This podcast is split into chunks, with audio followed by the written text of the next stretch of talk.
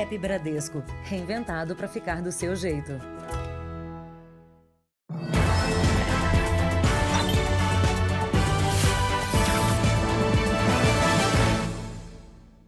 Olá, boa noite. Boa noite. A polícia tenta identificar os homens que atiraram em dois jovens em um estúdio de tatuagem na Baixada Fluminense. A ação foi um acerto entre traficantes, mas os dois não tinham envolvimento com o crime. O estúdio de tatuagem passou por uma perícia. As câmeras de segurança da rua registraram quando quatro pessoas chegaram ao estabelecimento. Pouco tempo depois, clientes e funcionários saem correndo. Em seguida, o criminoso sobe na garupa da moto e foge com os comparsas. Dois clientes que faziam tatuagem foram socorridos e levados para um hospital da região. Uma delas, uma adolescente de 15 anos, tem o estado de saúde considerado gravíssimo. O outro ferido é um jovem de 19 anos atingido por quatro tiros. Ele está em observação. Uma terceira pessoa que teria envolvimento com o crime também foi ferida, mas não procurou socorro. Segundo a polícia, criminosos de facções rivais disputam a venda de pontos de drogas aqui na região. O alvo do ataque seria uma traficante conhecida como Arlequina. Ela também estava no estúdio de tatuagem na hora do crime, mas conseguiu escapar dos disparos.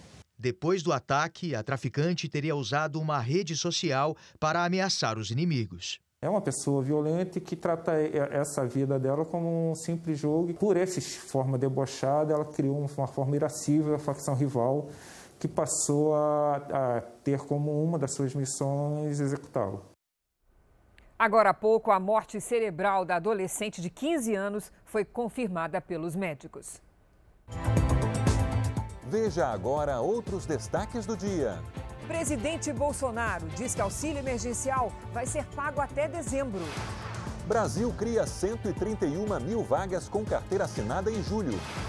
Padre é suspeito de chefiar esquema que desviou dinheiro de construção de basílica. Neve e frio atraem turistas no sul do país. E pescador resgatado improvisou vela com lençol no mar agitado.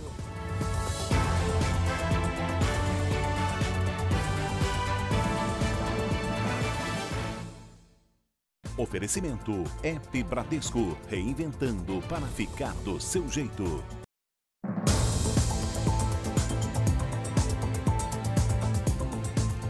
Comerciante Paulo Cupertino, procurado há mais de um ano pelo assassinato do ator Rafael Miguel e dos pais do jovem, pode estar fora do país. A polícia acredita que ele usou um documento falso para atravessar a fronteira e chegar ao Paraguai. Os detalhes da fuga foram revelados pelo, pelo programa Repórter Record Investigação. Atrás desse muro está o homem que ajudou na fuga de um dos criminosos mais procurados do país. Pela primeira vez, ele revelou detalhes de como o amigo Paulo Cupertino deixou o Brasil. Eu andei foi mil km na madrugada. Vanderlei Antunes Ribeiro morava em Sorocaba, interior de São Paulo, quando o ator Rafael Miguel e os pais dele foram executados.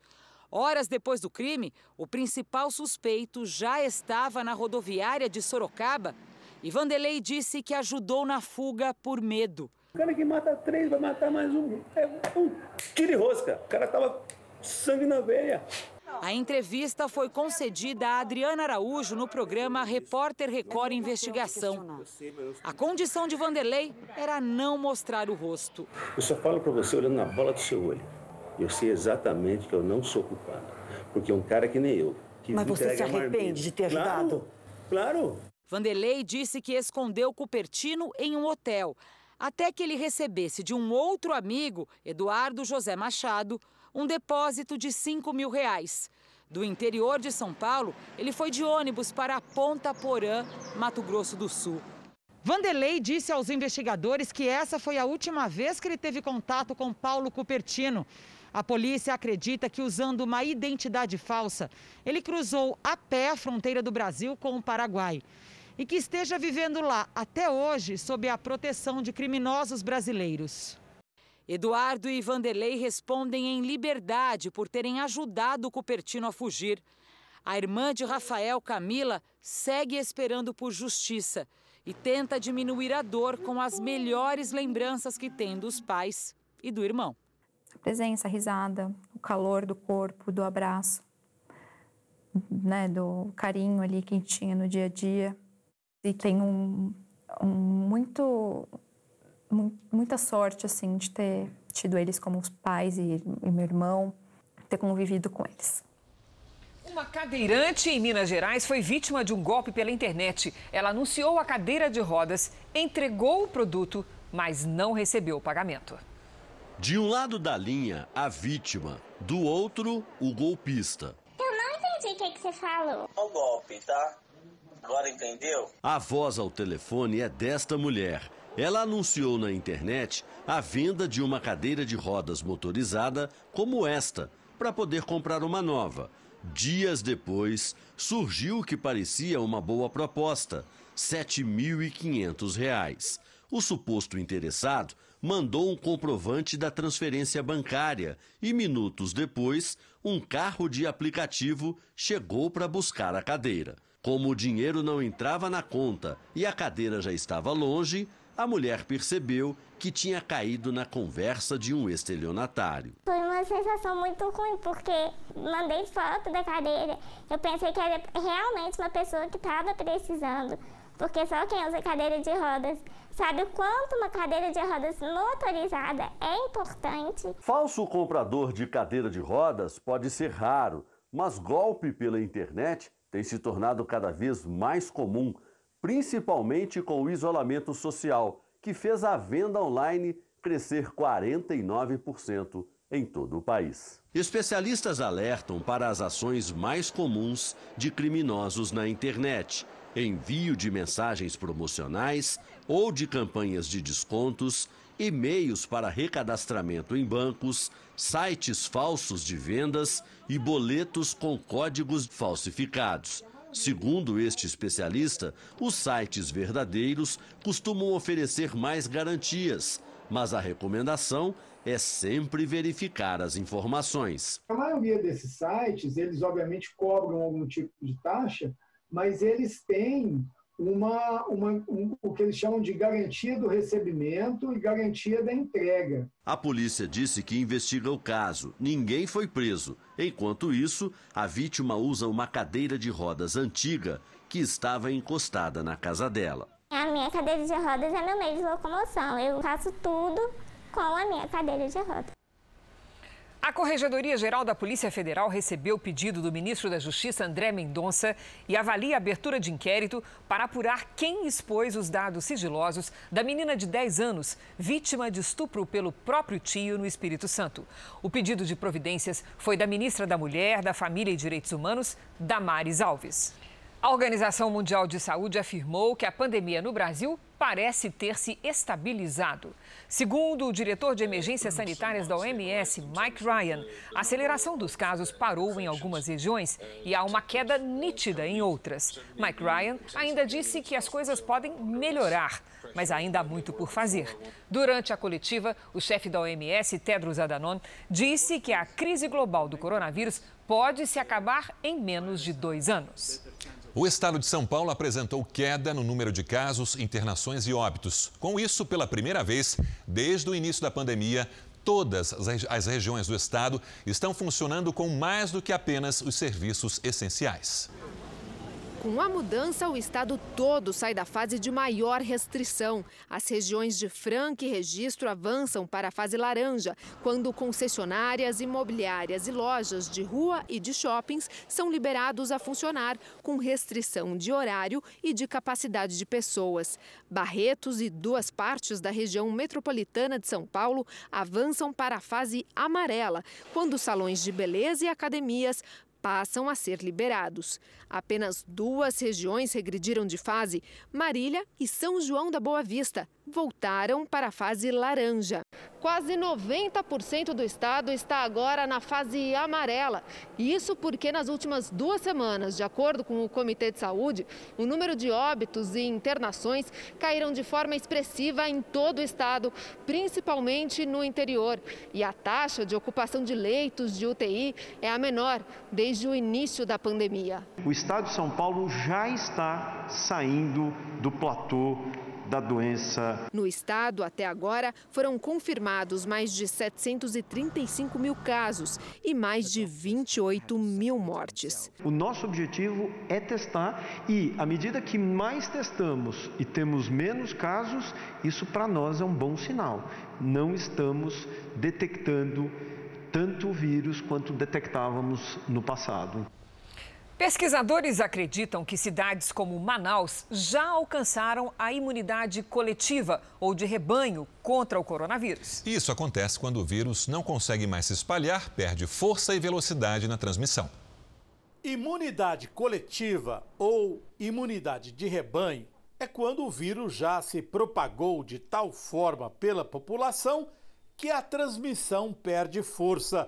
Os autores da pesquisa sustentam que para o coronavírus este número é bem menor do que acreditavam os cientistas. Para atingir a imunidade coletiva é preciso que de 50 a 70% da população seja infectada. Mas os autores desta pesquisa contestam, argumentando que esse número não leva em conta que as pessoas agem de maneira diferente em sociedade, enquanto alguns são solitários, outros têm muitos amigos. O modelo matemático usado pelos pesquisadores considera que algumas pessoas são mais suscetíveis à Covid do que outras e que a exposição ao vírus não é igual para todos. Analisando quatro países onde o pior já passou, os autores do estudo concluíram que a imunidade coletiva foi atingida no Reino Unido com 20% da população infectada, na Espanha com 12%, na Bélgica com 9,6% e em Portugal com 7,3%. Isso significa que, embora continuem a surgir novos casos nestes países, não vai haver uma segunda onda, mesmo com a retomada da economia. Só agora a equipe de pesquisadores vai se debruçar sobre os dados do Brasil, mas eles acreditam que cidades como Manaus já tenham atingido a imunidade coletiva. Se a localidade atingiu a imunidade coletiva, então não é esperado que os casos voltem a subir depois do relaxamento das medidas de controle. E me parece que é o que está acontecendo em Manaus. Para os autores da pesquisa, os resultados não significam que as pessoas devam deixar de usar máscaras ou praticar o isolamento social. O que eles argumentam é que estas medidas não vão durar para sempre, mesmo se não houver uma vacina. Um esforço um pouco maior agora nesse momento pode trazer muitos benefícios para o país como um todo. A partir de hoje, comércio, restaurantes, bares, salões de beleza e academias estão autorizados a funcionar por até oito horas no estado de São Paulo. Os donos dos estabelecimentos poderão escolher entre uma jornada sem pausas ou trabalhar em períodos alternados. Para os empresários, as duas horas a mais vão aumentar o faturamento. Desde a reabertura do comércio em junho, a loja do Nelson aos poucos volta a faturar. Mas o volume de clientes ainda é bem menor do que antes da pandemia. Com essas duas horas, eu acho que a gente vai superar bem, inclusive, os números de julho. A cada semana vem havendo um, um crescimento. Para aproveitar a ampliação do horário sem descuidar da segurança, muitos se reinventaram. Nós temos o drive-thru, o cliente pode comprar por telefone e só apanhar aqui.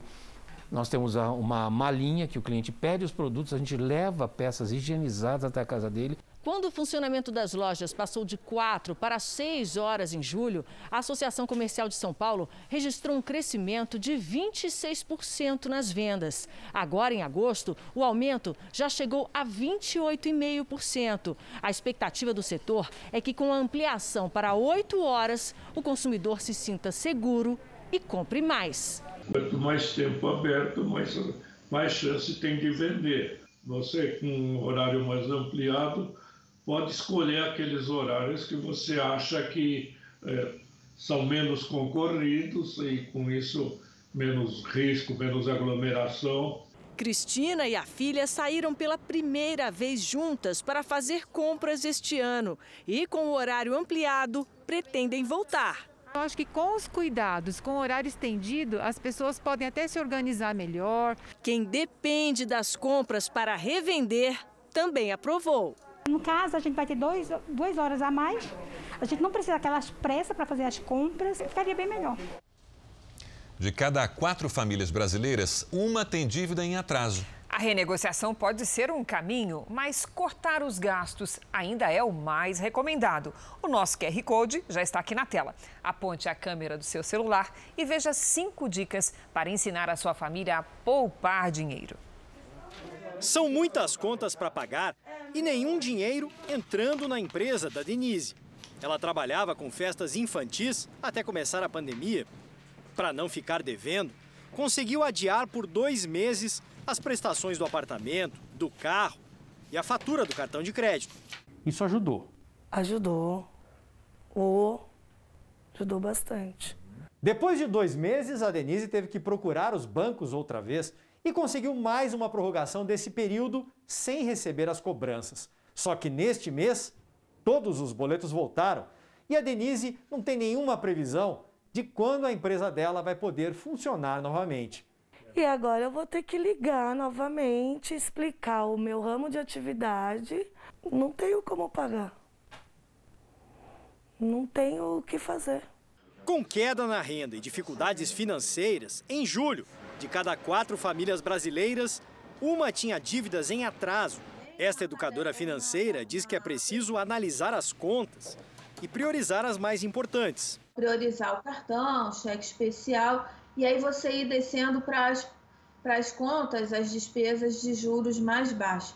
Mas essa regra ela não funciona para todo mundo. Você pode ter até uma dívida com juros mais altos, mas você pode ter uma dívida que você tomou com um parente ou uma dívida de, por exemplo, a mensalidade escolar do filho, que aquilo vai te causar muito mais desconforto, não só para você, mas para a família também. Um caminho para diminuir os gastos e tentar uma negociação. Essas pessoas devem sentar e, e conversar francamente, não só com seus credores, mas também com a família. A Ana Paula não consegue mais pagar as prestações da festa de casamento marcada para 2022.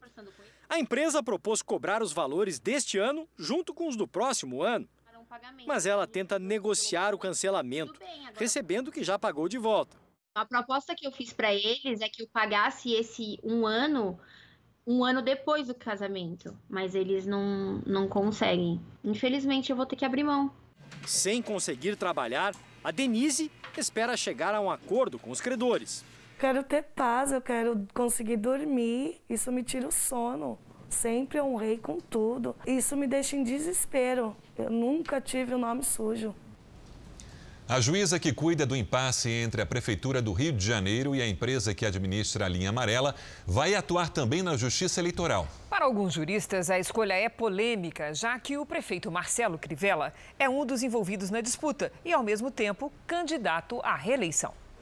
De um lado, uma concessionária que fatura um milhão de reais por dia com o pedágio da linha amarela.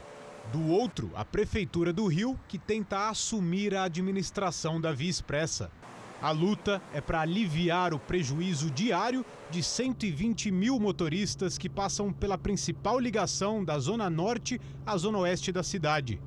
Pesa no bolso pagar 15 reais ida e volta para cruzar a linha amarela. Cabe à juíza Regina Lúcia Schucker, da Sexta Vara de Fazenda Pública, decidir essa batalha jurídica. Em 2019, um projeto de lei aprovado na Câmara dos Vereadores devolveu ao município a administração da via. A ideia era reduzir o valor da tarifa e cobrar por apenas um dos trechos.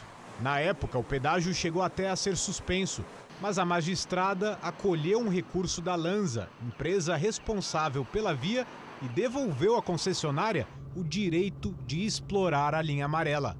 Agora, a juíza Regina Lúcia Schucker foi selecionada para atuar na Justiça Eleitoral. Ela terá a missão de julgar e até caçar o registro de candidaturas das eleições municipais aqui do Rio. Para alguns juristas, a escolha é polêmica, porque a juíza também está à frente do processo que decide o futuro da linha amarela. E o autor da ação é o prefeito Marcelo Crivella, que tenta a reeleição. Para este especialista em direito eleitoral, a juíza pode até ser afastada das funções se ficar comprovado ter algum problema pessoal com um dos candidatos. É necessário que surjam fatos contundentes, elementos contundentes que sejam capazes de comprovar que ela tem um problema pessoal em relação a ele. Ela pretende, enquanto juíza, prejudicá-lo. E a partir daí estará quebrada a credibilidade do Poder Judiciário e a imparcialidade da magistrada. E aí, obviamente, ela deve ser afastada de todos os processos que envolvam esta pessoa. Chama exceção de suspeição o recurso. A concessionária Lanza informou que confia na justiça e no cumprimento do contrato de concessão. O Tribunal de Justiça do Rio de Janeiro disse que a decisão sobre a atuação da juíza na Justiça Eleitoral é do TRE. O Tribunal Regional Eleitoral informou que ela foi designada conforme resolução do tribunal e não fez mais comentários. Veja a seguir: o presidente Bolsonaro diz no Nordeste que auxílio emergencial vai ser pago até dezembro. E daqui a pouco, padre é suspeito de chefiar esquema que desviou dinheiro de construção de basílica.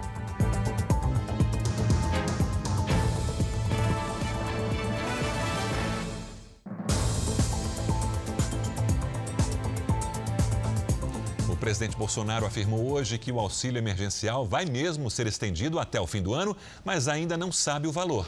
A declaração foi feita durante mais uma viagem ao Nordeste. O presidente chegou a Mossoró, no Rio Grande do Norte, para a entrega de 300 apartamentos do programa Minha Casa Minha Vida, depois de ser recepcionado por apoiadores no aeroporto, onde, sem usar máscara, provocou aglomeração. Ele participou da cerimônia de entrega dos apartamentos, um investimento de 18 milhões de reais. Também foram entregues veículos para o Corpo de Bombeiros. Daqui de Mossoró, Bolsonaro foi para uma comunidade rural em Panguaçu, cidade a 100 quilômetros daqui.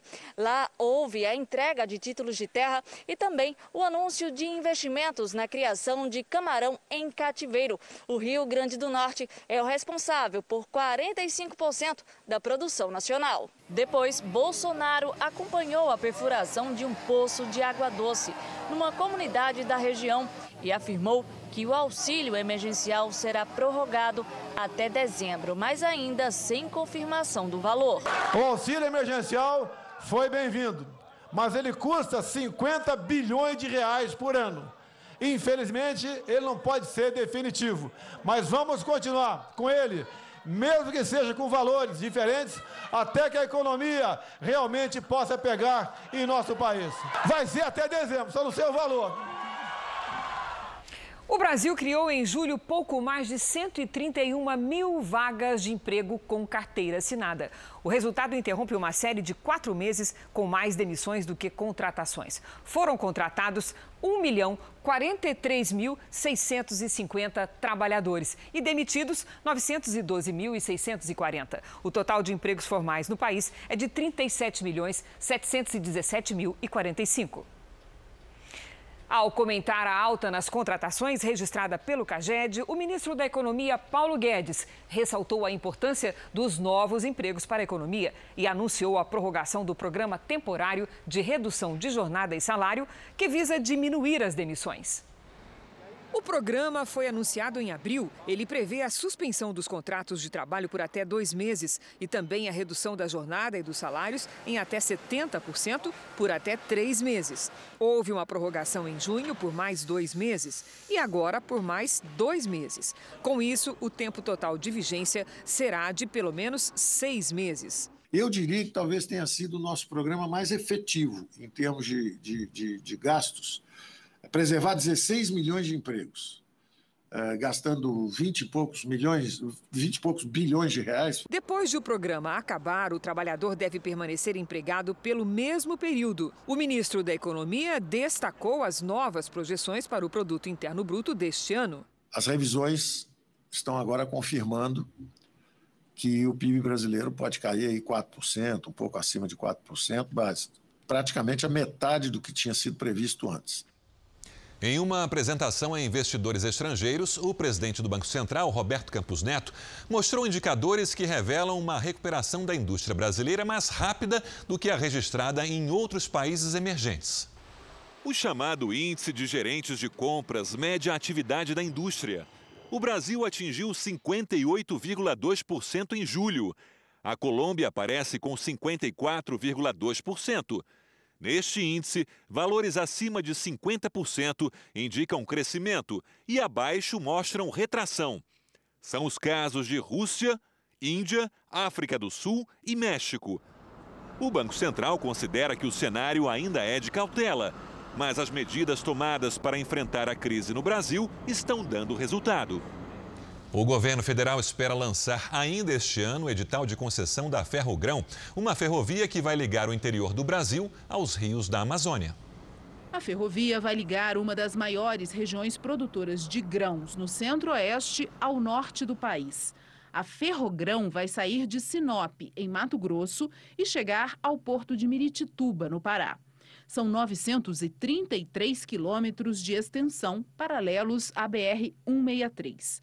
Atualmente, mais de 70% da safra matogrossense é exportada pelos portos de Santos e Paranaguá, a mais de 2 mil quilômetros de distância. Estão previstos outros trechos menores que vão se interligar ao ramal principal. O projeto diz que o impacto ambiental da obra será minimizado pela proximidade com a rodovia. Mas em Mato Grosso, índios estão preocupados com a construção da ferrovia. O governo garante que eles serão consultados. O traçado da Ferrogrão não invade terras indígenas, comunidades quilombolas, nem unidades de conservação ambiental. E a previsão é de uma economia de 19 bilhões de reais por ano em fretes pagos pelos produtores.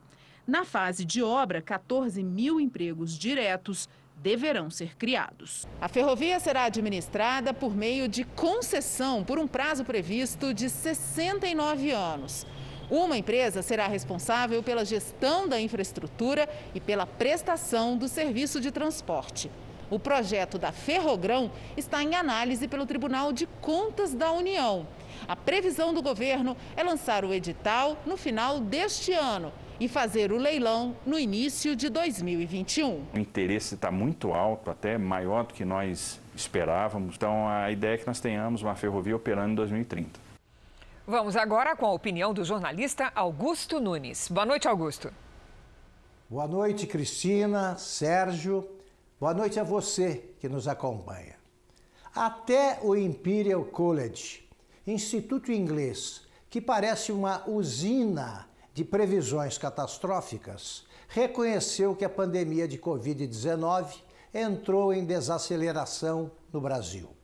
Na última semana epidemiológica, pela primeira vez desde abril, a média diária de mortes ficou abaixo de mil e foi registrada a menor taxa de contaminação. Outro motivo para otimismo. Essas constatações alentadoras ocorreram com a retomada da atividade econômica em andamento e com o isolamento social virtualmente revogado pelo cansaço da população. Com o recuo do vírus chinês, o que esperam as autoridades para aumentar o ritmo da ressurreição da economia? Milhares de estabelecimentos comerciais permanecem fechados ou funcionando por algumas horas. É o caso de bares e restaurantes que, apesar das medidas preventivas adotadas, continuam semidesertos porque antigos clientes foram contagiados pelo noticiário terrorista. É preciso agora intensificar o combate à epidemia de medo. Para esta, já existe vacina. Basta adicionar três gotas de lucidez a uma boa dose de coragem. Veja agora os destaques do próximo Domingo Espetacular. Um advogado morto numa emboscada. As imagens inéditas e os detalhes surpreendentes que ajudaram a desvendar o crime. Dois irmãos esbanjam uma vida de luxo. Você vai entender por que eles são suspeitos de bancar tudo com o dinheiro dos outros. A Praia dos Tubarões. Esse é o lugar no mundo onde acontecem mais ataques contra banhistas. E a maioria deles bem aqui, na beirinha da água. E aí, arrisca o um mergulho? Os bastidores da live de Gustavo Lima. A gente acompanhou os preparativos. Da cama onde o Gustavo Lima vai dormir, ele consegue ter a visão do palco. E o fim inesperado dessa mega produção que movimentou a internet. Famosa pelos cabelos e pelo fôlego.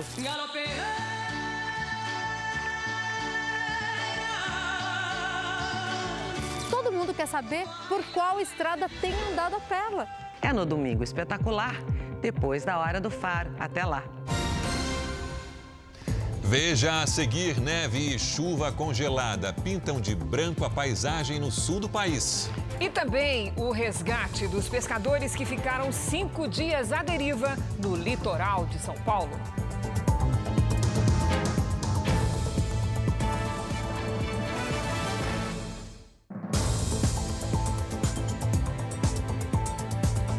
O homem acusado de agredir um motorista de caminhão durante um protesto em Portland, nos Estados Unidos, se entregou à polícia. Marquis Love, de 25 anos, aparece nessas imagens chutando Adam Hunter, que está sentado. O acusado se entregou em um centro de detenção e deve responder por agressão, tumulto e ameaça.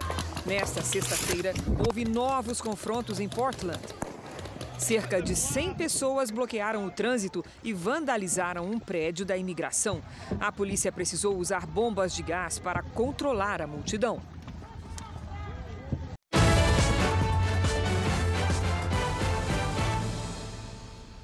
O ex-presidente dos Estados Unidos, Joe Biden, aceitou a candidatura a presidente para as eleições de novembro. Já o adversário dele, Donald Trump, que tenta a reeleição, rebateu os ataques que sofreu no discurso que encerrou a convenção do Partido Democrata. Durante um comício no estado da Virgínia, o atual presidente disse que durante o discurso de aceitação como candidato democrata, Joe Biden não citou em nenhum momento a China. Mencionando a inteligência americana como fonte, Trump disse que o país asiático quer que o rival do atual presidente vença. Na noite desta quinta-feira, Joe Biden fez o primeiro discurso como presidenciável. Ele afirmou que pretende tirar os Estados Unidos da escuridão. Trump disse que onde Biden vê escuridão, ele vê a grandeza americana. Aqui no Brasil, o Instituto Nacional de Advocacia pediu a extinção da Comissão da Criança e do Adolescente na Câmara de Vereadores do Rio de Janeiro. Pedro Paulo Filho é quem tem as informações ao vivo. Pedro Paulo, boa noite. Qual foi a alegação? Oi, Sérgio, boa noite para você, boa noite a todos. Olha, esse pedido foi entregue à presidência da Câmara do Rio. Na petição, o Instituto denuncia uma audiência da comissão, transmitida pela internet, que exibiu cenas de sexo explícito. Essa sessão pública aconteceu há uma semana. As imagens de sexo foram captadas da câmera de um dos convidados. Mas a Associação dos Advogados argumenta que o debate entre os vereadores continuou como se nada estivesse acontecendo. Participaram dessa audiência o presidente da comissão, Leonel Brizola Neto, e os vereadores Babá e Célio Luparelli. O Instituto quer que eles sejam afastados. Sérgio Cris. Obrigada, Pedro. Uma correção, eu disse há pouco presidente Joe Biden, ex-vice-presidente Joe Biden.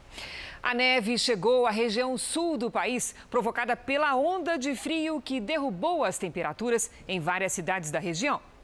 Depois de uma noite que vai ficar na lembrança, a busca nesta sexta-feira na Serra Gaúcha foi por um lugar ao sol, para amenizar o frio. Eu nunca tinha passado por isso, né? A primeira vez, assim, neve caindo mesmo. Né? A neve foi vista em pelo menos nove cidades gaúchas. Os primeiros registros foram feitos nas estradas, o que exigiu mais atenção dos motoristas.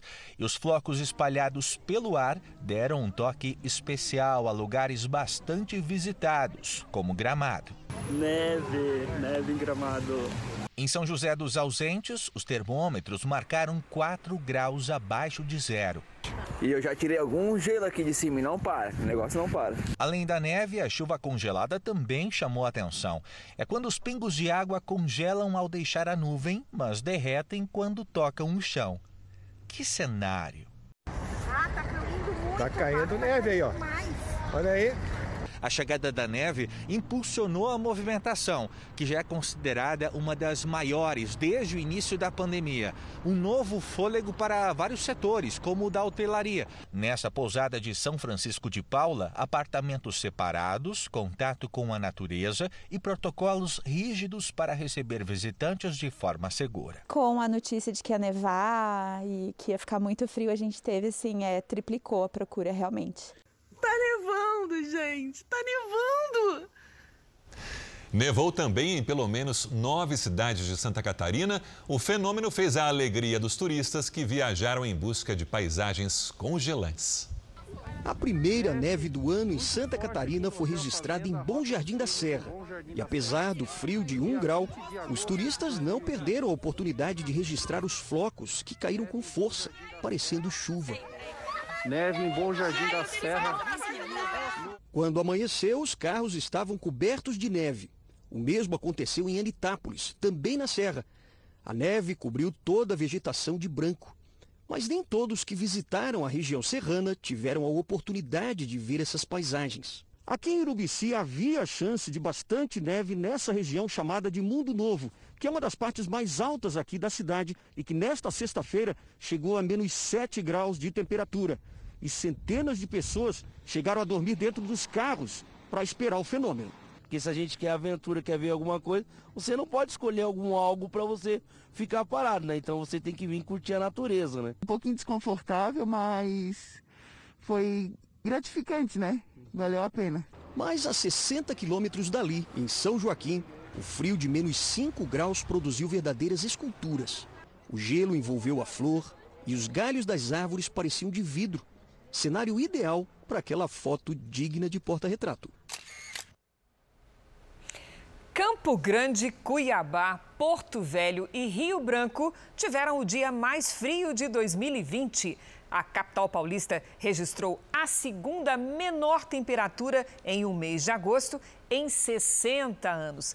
Lidiane, já dá para imaginar como é que vai ser o fim de semana, né, amiga? Pois é, Cris. Olha, com chuva e muito frio, principalmente no sábado. Boa noite para você, para quem nos acompanha. Em São Paulo, os termômetros marcaram hoje 9,3 graus, com sensação de apenas 2,9 por causa da chuva e do vento. E amanhã o ar polar ainda se mantém bem forte, até a região norte. Mas no domingo, os ventos mudam de direção e aí volta a esquentar um pouquinho.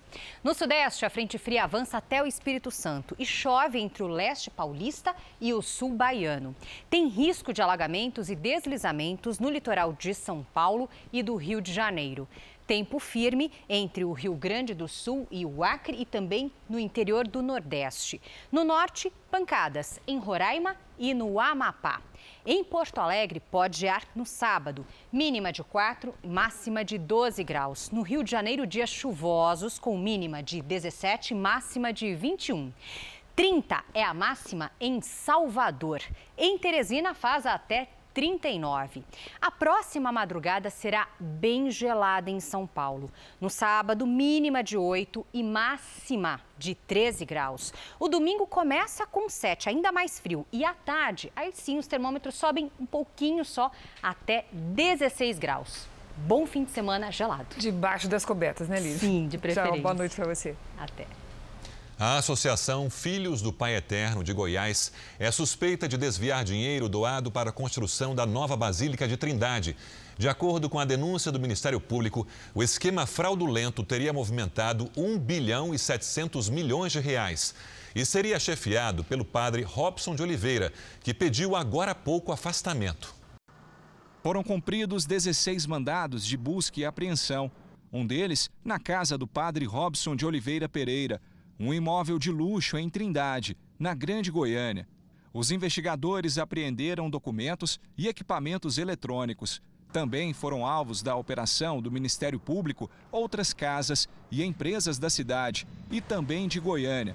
De acordo com os promotores de justiça, Padre Robson seria chefe de uma organização criminosa que usaria a estrutura da Associação Filhos do Pai Eterno, a AFIP, para lavar dinheiro. O religioso é presidente da entidade. A AFIP movimenta muito dinheiro na compra de fazendas, na compra de imóveis, loteamentos, casas em condomínio fechado, é, apartamentos em Goiânia, apartamentos em São Paulo. A investigação começou há dois anos, depois que o padre teria sido extorquido por criminosos que supostamente tiveram acesso a vídeos íntimos dele. Para evitar que as imagens fossem divulgadas, teria pago cerca de 3 milhões de reais aos chantagistas. Segundo o Ministério Público, o dinheiro saiu das contas da AFIP. A gente fala que ele foi vítima de um processo de extorsão, mas de qualquer forma o movimento que levou ele a, a ser vitimado é, chamou a atenção das autoridades para um olhar um pouco mais aprofundado em relação a esse, essa administração de recursos financeiros dentro da AFIP. A AFIP foi criada para ajudar na arrecadação de dinheiro da nova Basílica de Trindade, que, quando finalizada, seria a maior do Brasil. A construção começou em 2012, mas ainda está na fase de fundação. De lá para cá, a associação teria movimentado 1 bilhão e 700 milhões de reais até 2018. O próprio Vaticano alertou a gente disso dizendo que é, Aparecida, que é Aparecida, que é o, o grande vetor de peregrinação, de arrecadação da Igreja Católica, não chega a um décimo, um centésimo do que Trindade arrecadou. O advogado de defesa do padre Robson negou as denúncias. Ele realmente está muito chateado com essas acusações que estão sendo feitas, mas muito tranquilo, porque, segundo ele, aquele que anda com a verdade não tem que temer qualquer tipo de investigação. Na decisão judicial, foram bloqueados 60 milhões de reais em bens e contas bancárias da rede de envolvidos, que tem empresários e até vice-prefeito da cidade. O próximo passo da investigação é saber a origem do dinheiro. Então, nós chegamos é de que a movimentação é do, é, do dinheiro das doações. A pandemia obrigou muita gente a intensificar a higiene, principalmente com as compras. É, Cris, mas seis meses depois do primeiro caso no Brasil, muitos relaxaram nos cuidados para evitar o contágio da doença. A Simone sempre se preocupou com a saúde. Leva à risca as orientações para não adoecer de Covid-19. Eu e meu marido, a gente é do grupo de risco, então a gente sabe dos perigos que tem. Os cuidados com os alimentos são redobrados. Quando as compras chegam, ela borrifa tudo com álcool. Nada vai para a travessa ou geladeira sem antes passar por uma rigorosa higienização. É uma operação de guerra, porque meu marido desce, Aí ele já desce com álcool em gel, oferece inclusive para o motoboy. Mas tanto tempo de pandemia fez com que muitas pessoas relaxassem com o que aprenderam sobre os riscos da contaminação. A senhora higieniza tudo isso aí? A maioria. O que vai para a geladeira eu higienizo. Já chegou vai... a esquecer? Muito. Eu vou fazer a verdade, a maioria eu higienizo, mas às vezes uma parte acaba passando batido, né? Às vezes você tá com a cabeça tão avoada que você até esquece. A Alessandra perdeu o emprego e por isso fica mais tempo em casa. No começo ela achava que estava neurótica com a higiene dos alimentos. Gastava pelo menos duas horas limpando item por item. Cada batata esfregava com sabão, com a buchinha. E antes de guardar, borrifava o álcool. Só que com o passar dos dias eu fui meio que relaxando. Agora, quando chega do mercado, coloca tudo no armário e na geladeira. Fundo no fundo a gente acha que nunca vai acontecer com a gente. Eu pensei, ah, o vírus está aí, mas comigo não vai acontecer. Tudo isso virou uma rotina. Chegar em casa e higienizar os alimentos e os objetos que compramos. As autoridades da saúde alertam que esse hábito não pode parar, porque o vírus está por aí. O álcool 70 usamos assim, sempre numa área reservada, como essa. E o mais importante, manter as mãos sempre limpas. E a receita é antiga: água e sabão e pronto. É um cansaço. O álcool gel acaba, é, a máscara se lava e depois esquece. Tá? Se a gente não se cuidar, mantendo distanciamento social, goste ou não. E higienizar as mãos antes e depois de manipular a máscara, antes e depois de pegar nas coisas, nós vamos ainda continuar tendo a transmissão e vai continuar tendo o número aumentado de casos. E sabe aquelas sacolinhas? Para a infectologista, o ideal é descartar as embalagens ou lavá-las muito bem. Existe a presença do vírus nos objetos, sim, já foi mais do que conformado, em superfície, no papel, no plástico. E o que a gente precisa é continuar essa higienização e continuar os cuidados das trocas de embalagem. Isto é importante. A lição muita gente aprendeu. Depois da nossa entrevista, a Alessandra disse que vai retomar os novos hábitos. Eu acho que melhor eu voltar à rotina e esquecer da preguiça e tentar, da melhor forma possível, me prevenir, né? Pesquisadores descobriram por que pacientes infectados pelo coronavírus perdem o olfato. Esse é um dos sintomas mais comuns na Covid-19. Os estudos mostraram níveis extremamente altos de uma enzima que estava presente apenas na área do nariz, responsável pelo cheiro. Essa enzima, chamada ACE2, é a porta de entrada do coronavírus nas células que causam infecção. A intenção do estudo é criar terapias antivirais aplicadas diretamente no nariz. Os cientistas confirmaram que os sentidos do olfato e do paladar retornam em poucas semanas na maioria das pessoas que se recuperaram do coronavírus. Ao menos seis pessoas morreram na Califórnia, nos Estados Unidos, em decorrência da onda de calor provocada por incêndios florestais. Imagens de satélite mostram a extensão da área afetada. A fumaça deixou o norte do estado sob neblina. Os incêndios deste ano já causaram mais mortes e destruição do que todos que ocorreram no ano passado. E mais um agravante: por conta da pandemia, muitos moradores da região não querem ir para abrigos com medo de se contaminar. Aqui no Brasil, o Tribunal Marítimo condenou três pessoas pelo naufrágio de uma lancha que matou 19 pessoas na ilha de Vera Cruz, região metropolitana de Salvador. O acidente foi em agosto de 2017. Foram condenados o engenheiro responsável pela embarcação, que não poderá exercer essa função em nenhuma capitania dos portos do país por cinco anos. O dono da lancha, que terá de pagar uma multa de 11 mil reais, e a empresa responsável pela embarcação, que teve o registro para operar cancelado. A justiça entendeu que a instabilidade da lancha, causada por problemas de construção, provocou o tombamento e depois o naufrágio. Além disso, o excesso de passageiros também teria contribuído para o acidente. Já estão no Guarujá, no litoral paulista, os pescadores que ficaram cinco dias à deriva no litoral brasileiro. Na chegada em terra firme, o pescador avisou. As ruas do bairro pararam para receber os dois companheiros, Matheus e Fabrício, que ficaram cinco dias desaparecidos. Muita emoção, muito grito, muito fogo, muita bagunça. Os vizinhos todos tiraram panela, começaram a bater.